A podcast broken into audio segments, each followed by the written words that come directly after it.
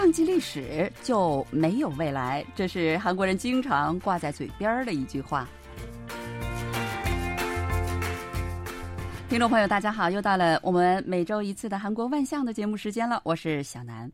韩国呢是一个非常非常重视历史的这样的一个国家哈，忘记历史就没有未来，这是韩国人世世代代教育下一代的这样的一个准则。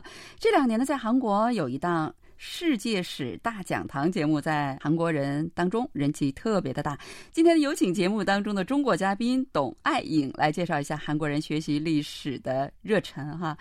哎，小董你好，呃，首先请你给我们的听众朋友们打个招呼好吗？哦，南老师您好，听众朋友们大家好，我叫董爱颖，是媒体人，主要专注于韩国的社会财经评论。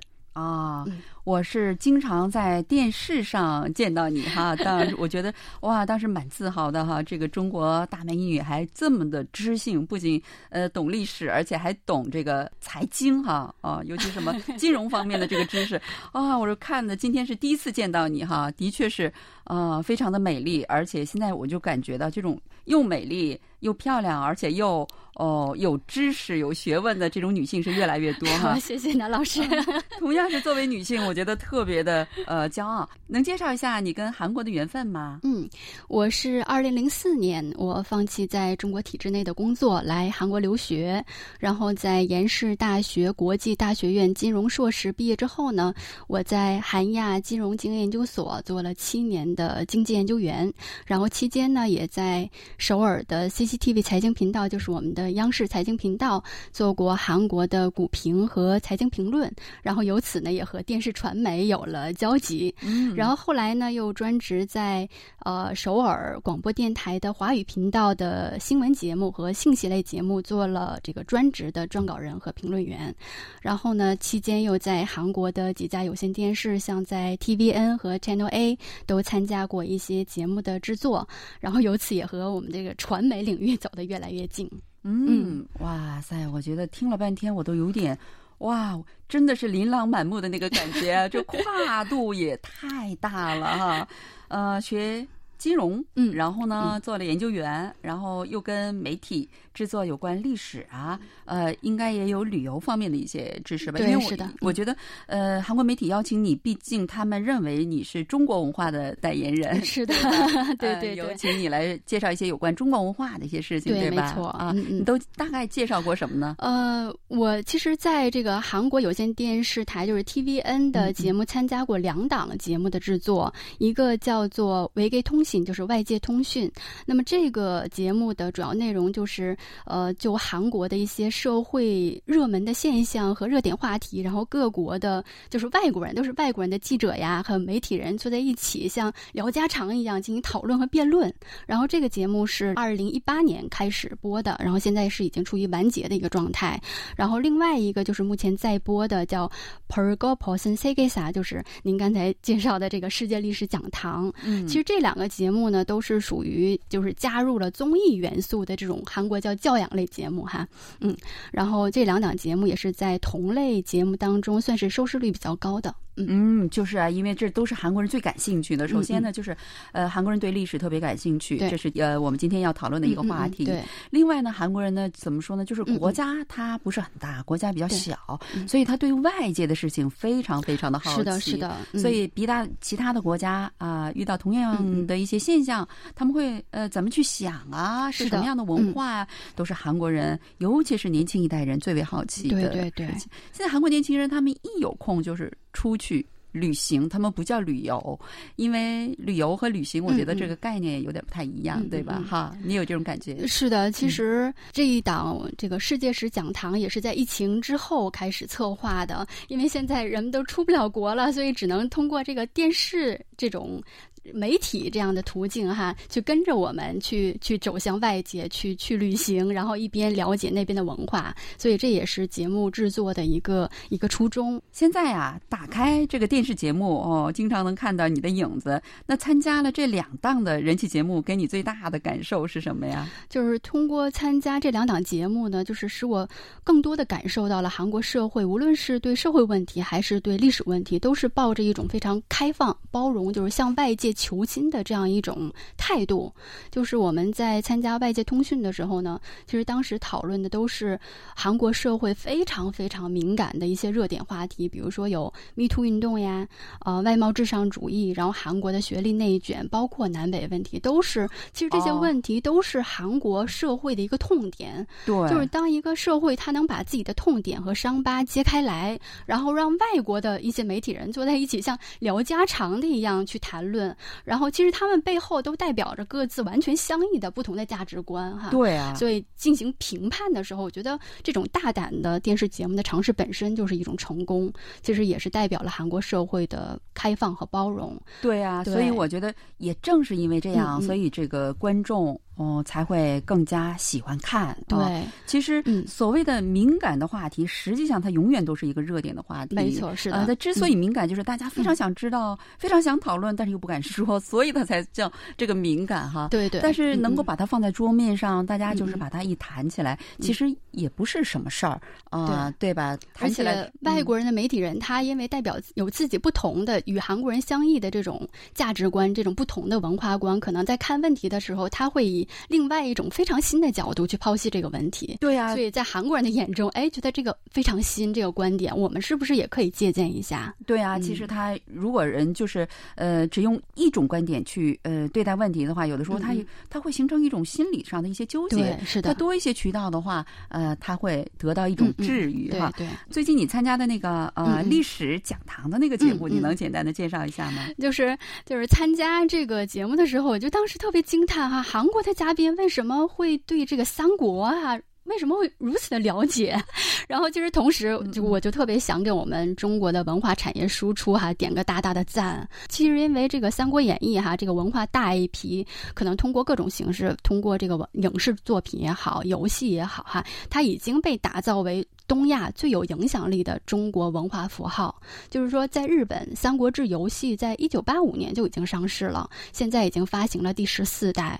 然后，在韩国也有一种说法，叫做“这个三国志를세번이상읽지않는사람과인생을논하지마라”，就是《三国志》，你不读三遍以上，你不。 足以去讨论人生，嗯，就可见这个三国在韩国的这个国民知名度哈。对，而且听说这个《三国演义》也是韩国的中小学生的课外必读书目。其实我们做的这两期画三国的节目，也是专门为这个学生们开学准备的一个特辑。哦，嗯，听说哈，每到寒暑假的时候，这个三国故事都会以各种各样的形式去搬到这个荧屏上。嗯，据我所知，就是中国有一个，就是中国的电视。剧实际上在韩国呃放映的不多，但是其中就放过有一个叫《三国志》的这个呃完全是中国的电视剧，就是呃。基本上就是出口到韩国的这样的，对对，有过这样的，很多人当时都看，因为当时我记得是播放的时间非常晚，大概是快到午夜的时间了，但是很多很多的这个呃，也是在韩国收视率最高的一个中国电视剧啊。而且就是跟我们一起录制节目的有三位韩国的艺人，嗯，他们对三国的历史也都非常非常的了解。对我当时看着也非常吃惊，我说哇。他知道的比我还多呢。对对对，像这个黑松，他是这个播音员出身，本身就很博学，懂得很很多，但是他会表现的很谦逊、很努力。然后 Q Hyun 他是 Super Junior 的门面当当吧？苏主，我们有很多听众朋友们都是对对对然后他说他读过《三国志》的原著就读过很多遍。哇！然后这个《三国志》的手游也是他最喜欢的这个一款游戏。嗯，我我老师经常提问，他永远都能会回答出正确答案。是是是，但是这个吉万喜好像听众朋友说，哎呀，什么都不懂。其实他是因为他有抽定的那个人设，就是因为这个差对差生的这个人设，所以节目当中他要表现的一无所知哈，可爱对，然后给观众们封上笑点，增加节目的综艺性。但是我觉得《三国演义》他肯定是读过的，对啊，在韩国呃，尤其是男生，你要是不读这个《三国》，呃，你跟其他的人你就没法对话哈。没错，哎，另外我现在突然有一个。呃，这个提问哈，一般在中国大家都说《三国演义》哈，但是在韩国呢，大家都说《三国志》啊。你觉得这两个有哪一点差异呢？我有的时候搞不太清楚。我们读的《三国演义》，实际上他们翻译过来加工的是吧？叫《三国志演义》《三国志演义》。嗯，我们说的《三国志》，我们也有《三国志》，《三国志》记载的是正史历史，对啊他们也叫《三国志》。但是就像我们一样，好像一一通过，好像我们通过是《三国演义》来了解三国历史，好像有点分不清《三国演义》和《三国志》的区别。韩国人也是一样的，他们一读到《三国志》，实际上他们反映的是，其实他们读的也是《三国演义》。对，韩国人不说《三国演义》，嗯他就是《三国志演义》三国志演义》啊嗯，这是也是很多韩国人他本身也是很很模糊的一个概念。啊啊韩国人对中国历史的这个了解程度，经常让我特别的吃惊哈。那韩国人为什么那么重视历史，尤其是这个对中国历史的学习呢？嗯，呃，我们说读史使人明智哈，其实，在什么国家还是就是任何的领域，要想成为社会精英，都要懂史，以古鉴今嘛。韩国也不例外。其实，就算作为一个普通人，就懂史的人，好像自带故事感哈，走到哪里都就是很受欢迎。然后，另外呢，就是韩国和中国之间有着悠久的历史渊源，因此呢，就是要想深刻的了解自己的文化，可能首先要了解一下中国的历史。对，这是很多韩国人都告诉我的。对嗯嗯而且近二十年来呢，这个随着中国经济的崛起和快速发展，中韩之间在各个领域，包括经济、政治、文化哈各个领域都在紧密的合作。所以韩国的一些一些民间企业和民众们也有。这个更多的欲望想了解中国，就像我们想了解一个人，你首先要了解他的过去一样哈。对，就了解现在的中国，你也得先了解中国的历史哈，和在历史中慢慢积淀下来的这个中国文化。所以节目找我参加这个制作呢，也是出于这样一个目的，就是想了解一下当代中国人的一些想法。对呀、就是比如说，呃，很多东西哈，比如说你到一个地方去旅游或者是旅行，呃，其实你看的平平淡淡的，就是这么一个屋子或者是这么一个建筑，但是你要是了解它的历史了，那你看起来的就是。不一样的东西是吧？是的啊，嗯整个价值就不同了。那你参加了这么多集的节目制作，呃，就是除了前两天的这个《三国志》的这个制作之外，嗯嗯，你还参加过呃秦始皇这个秦始皇呃讲座的这个嗯制作，对吧？对对，那我觉得你有的时候肯定跟我一样哈，嗯我作为一个观众的时候，我看到哇。他们居然怎么知道的这么多？嗯我觉得，那你在参加制作的这个过程当中，你肯定也有很多比较让你吃惊啊，或者是印象深刻的地方，是吧？有哪些呢？嗯，呃，其实给我印象最深刻的，也是我觉得最有意义的一期，实际上是我当时录第一期，当时是关于。去的是南京，然后录的是关于呃中国历史的主题，就是南京大屠杀。嗯，其实这一期我认为对我来说是意义最大的，因为关于二战的历史，像德国纳粹分子呢对犹太人的屠杀，全世界人都知道。但是呢，日本人在中国犯下的罪行，包括在中国对平民进行的屠杀呀，包括南京大屠杀，在东北七三幺部队进行活人体试验呢，其实在全球范围内来讲是鲜为人知的。到现在，日本政府也不承认他们的罪行。所以通过这一期节目呢，也是让很多韩国的观众朋友们了解到，就是说当时日本帝国主义不仅在韩国，就是在中国，在整个东亚都是犯下了滔天罪行的。然后另外这期节目呢，当时收视率也是超过了百分之五哈，嗯在韩国也是对，嗯也引起了不小的关注。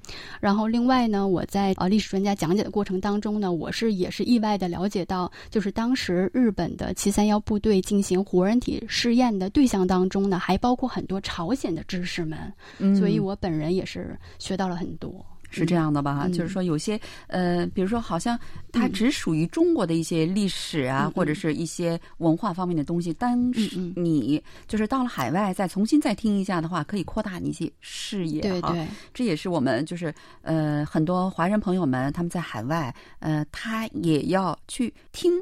当地的这个嗯嗯历史的一些专家们在讲中国历史的时候，嗯嗯他会获得一个另一个角度的这样的一个学习的方式哈。哦，真的是，嗯，呃，非常也非常理解，因为作为韩国人，他们对这个日本、对东亚啊、呃当时的这种嗯侵略。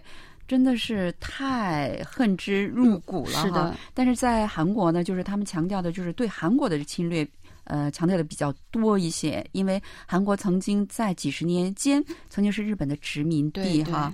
我觉得通过呃你们拍摄的这一期，他们肯定呃更加了解了，就说哇，不仅仅是在韩国，就像你刚才说的，在中国也曾经做过这么反人类的这样的呃事情哈。那我感觉韩国人在学习中国历史的时候啊，跟中国人对历史。或者呢，对历史人物的看法多多少少有点不太一样，嗯，但是每次看到这种现象的时候，或者是听到这种讨论的时候，我都觉得非常的有趣哈啊啊哦，这么新颖哈，嗯，其实您一定是看了最近的这两期，就是关于花三国的主题这节目，才会有这样的感受哈。呃，其实我也是。通过这一期节目，然后了解到了《三国演义》里的情节和《三国志》中记载的正史哈存在这么大的出入。嗯，然后之后呢，我也是又意犹未尽哈，听了国内肖水老师讲三国故事的一个讲座，然后才知道，像我们平时所非常熟悉的，像桃园三结义呀、过五关斩六将、借东风、苦肉计、华容道、空城计，就是这些非常著名的桥段，其实都是《三国演义》里虚构的情节，没有一个是历史。史上真有的，所以无论是韩国的历史学者还是中国的历史学者，其实历史学家们他们都是基于历史的史料去评价人物，其实是没有太大的差别的。但是对于我们普通人来讲，我们可能去透过《三国演义》去了解三国的历史，然后可能会去透过这个影视剧去了解像秦始皇呀、康熙帝这样的历史人物。所以普通人对于历史人物的评价就不免存在着这个偏颇和歪曲。对，嗯，所以这也是这档历史世界史讲堂节目的一个初衷，就是让观众朋友们去了解真实的历史。所以这个名字叫什么？叫 “Pergo Person s e g e s a 就是脱光了的世界史嘛，就是一层一层你剥开来，然后看看里边真相是什么。嗯，是，所以我觉得，呃，这档节目真的是非常有意义。呃，所以呢，在韩国的收视率也是非常高。所以我想，如果呃。您嗯是一位能听懂哦韩文的呃听众朋友的话呢，呃，你可以上网去搜一下，去看一看，我觉得是值得一看的，因为是呃在韩国很有名的一些历史学者，比如说呃这期讲这个《三国志》的这个呃。学者呢，他是呃国立首尔大学的这个历史教授，对吧？所以还是值得一看的哈。不管你同意不同意，呃，反正呢，可以给你一个新的观点、新的立场哈，还是有益的。好了，不知不觉呢，二十分钟时间就要到了哈。虽然是余兴未尽啊，节目还是要收场吧。非常感谢我们的嘉宾啊，董爱颖真的是远道而来为我们介绍自己在参加呃这些节目当中的一些感受。同时呢，也感谢各位听众朋友们的收听。我们下期再会，安妮 K C 哟，再见，听众朋友们。